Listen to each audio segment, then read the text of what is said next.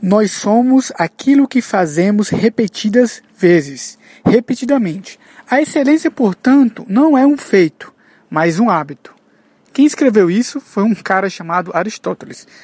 E, cara, quando eu, quando eu me deparo com essa frase, eu, eu me lembro do, de um jogador de basquete que o nome dele é Oscar. Eu acho que todo brasileiro conhece ele. Ele foi um dos melhores jogadores de basquete do Brasil. E, e era conhecido como o, o cestinho de ouro, a mão de ouro, enfim. Mas, cara, é muito fácil chegar e falar, porra, ele é o cestinho de ouro, ele acerta todas, mas ninguém lembra de o quanto ele, ele treinava.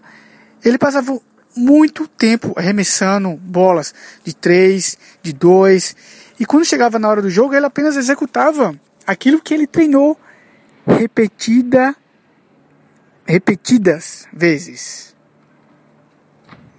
Não, ele não, não nasceu sendo o cestinho de ouro.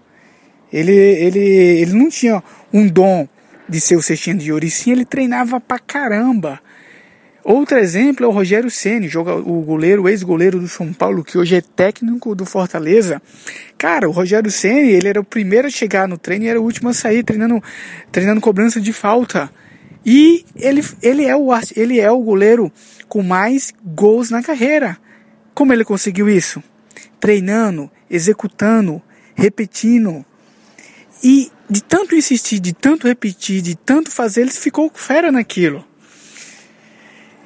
Então, o segredo, a grande sacada é: treine duro, exercita, continue, vai repetindo, prática, prática. A prática leva à perfeição.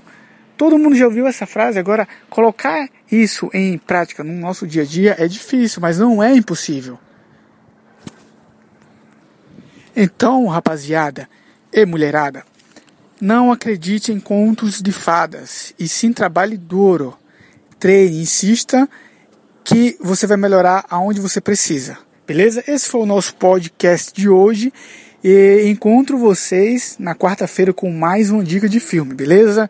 Valeu, é nós.